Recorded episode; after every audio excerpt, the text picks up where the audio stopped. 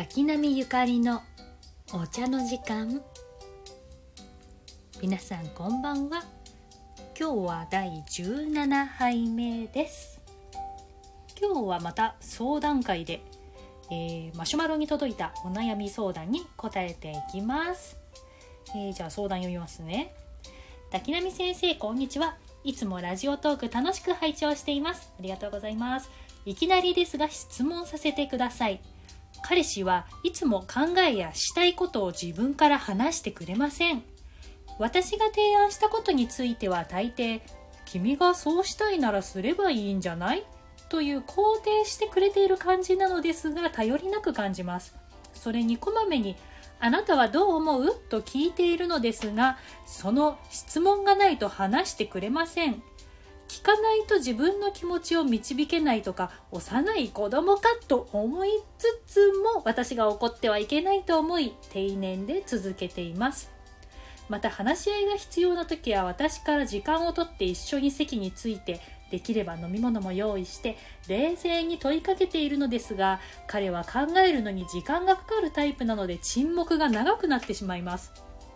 そんな時は私から話の着地点を複数用意して選んでもらったり何日の何時までに答えが欲しいと伝えて一旦話を閉じたりしています。ただそれが彼の両親への挨拶の話や結婚に向けての話ですので正直しんどいです。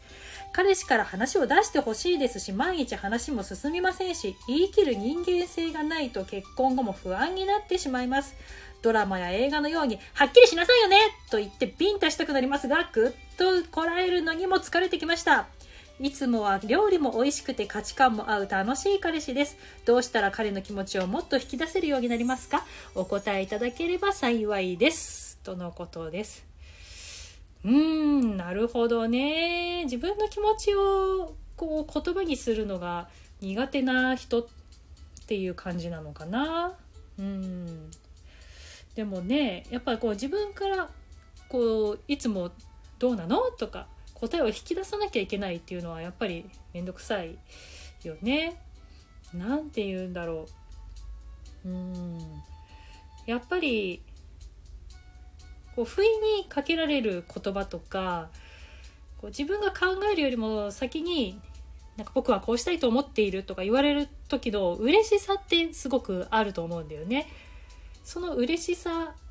うん、自分が受け身になったりとか向こうがこっちが何も段取りをしなくても考えて投げかけてくれる嬉しさみたいなのを感じられなくって消耗してしまうっていうそういう気持ちはね私も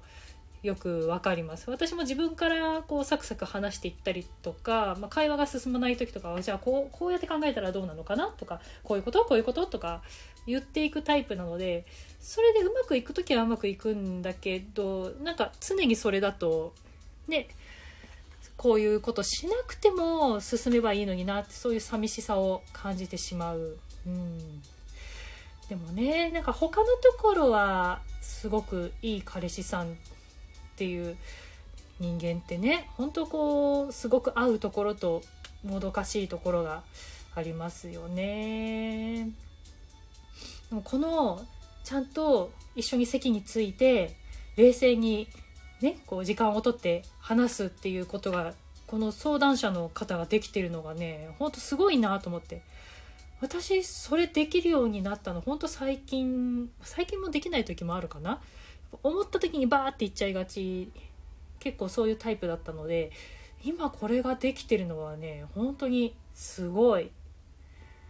多分これができるとね本当ほとんどの人間関係うまくいくと思うしうん。完璧。そこの点はもう本当に完璧。ね、こ自分が変わった分ねこの彼氏さんとの関係でいろいろ考えて悩んで変わってここまで成長したと思うんだけど彼氏さんの方は多分変わってくれてないっていうことなのかな。そう自分が変わるのはね自分の努力次第で変わることができるから。相手を変えようと思うと本当に苦しいよね。うん。でも相手を変えたいって思う気持ちも私は本当普通のこと自然のことだと思うし自分ばっかり変わっていってもね 本当どんどんどんどん距離ができていっちゃう。その自分が磨きをかけてなんかめっちゃ自分は磨きかけてツルツルになってるんだけどおちょっとお前ザラザラのままじゃんみたいになっちゃうもんね。少しは相手にもついてきてほしい。うん。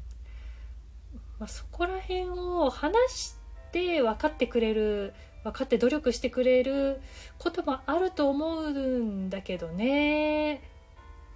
でもその変わってこういうふうに変わってほしいみたいなことももう私から言わなきゃいけないのかよってなっちゃうよね。そこ自分で気づかないって。うんすごい堂々巡りになっていっちゃう。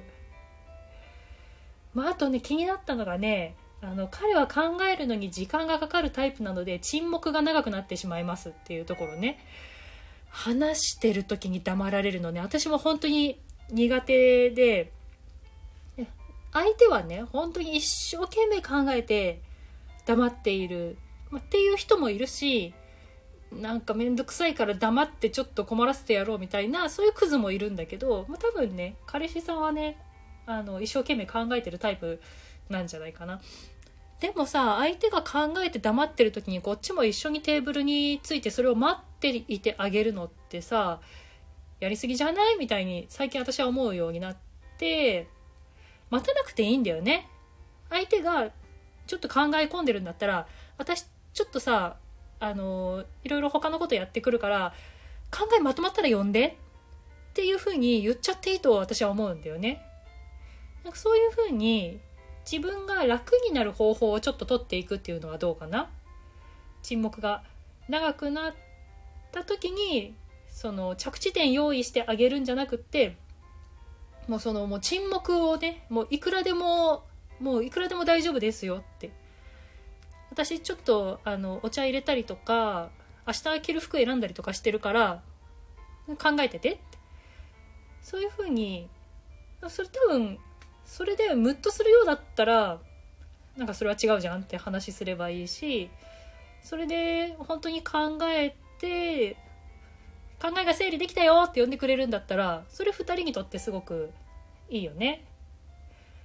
うん、そういう彼の特性考え時間がかか